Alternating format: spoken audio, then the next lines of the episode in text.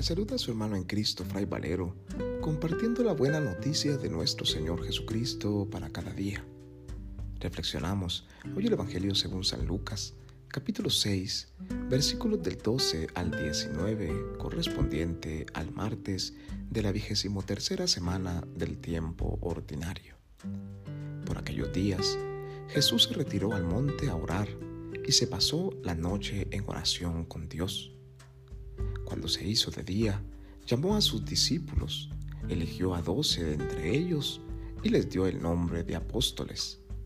Eran Simón, a quien llamó Pedro, y su hermano Andrés, Santiago y Juan, Felipe y Bartolomé, Mateo y Tomás, Santiago el hijo de Alfeo, y Simón llamado el fanático, Judas el hijo de Santiago, y Judas Iscariote, que fue el traidor. Al bajar del monte con sus discípulos y sus apóstoles, se detuvo en un llano. Ahí se encontraba mucha gente que había venido tanto de Judea y Jerusalén como de la costa de Tiro y de Sidón.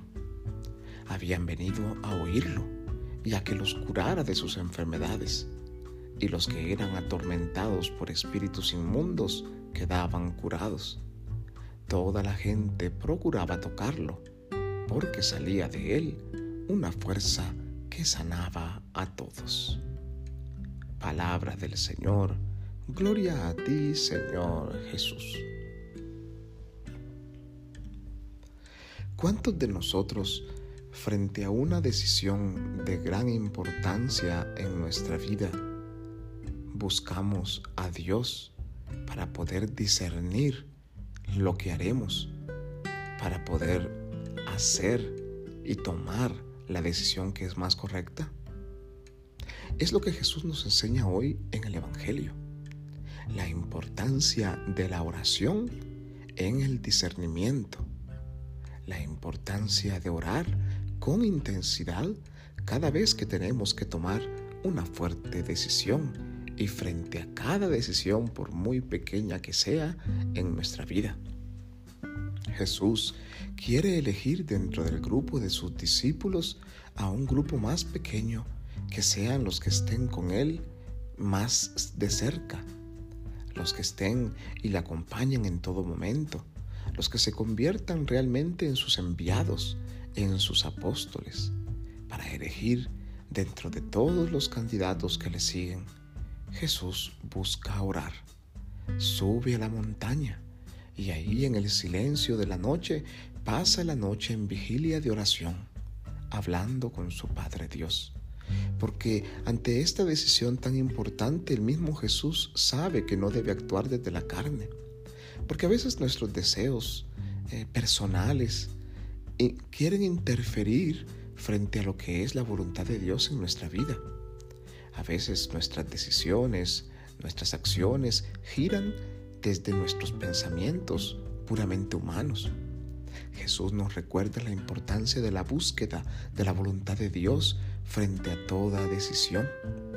Jesús ora con intensidad y después de haber hablado con su Padre Dios, de haber discernido durante la noche entera en oración, es cuando llama y nombra a sus apóstoles y va llamando y hemos escuchado el listado de los nombres de cada uno de ellos, donde también se encuentra quizá nuestro propio nombre, el nombre de aquellos a los que Jesús llama a seguirle, a los que Jesús envía a anunciarle, de aquellos que quieren permanecer más cerca del Maestro y a quienes quiere transmitir todo su poder y su amor. Al bajar de la montaña, Jesús se va con sus discípulos y con sus apóstoles y se detiene en un llano y va dispuesto a continuar con la misión que el Padre le ha encomendado. Él sigue atendiendo a los enfermos de toda clase de enfermedades, a los atormentados por espíritus inmundos, a aquellos que quieren y acuden a Él para tocarlo, para recuperar la salud.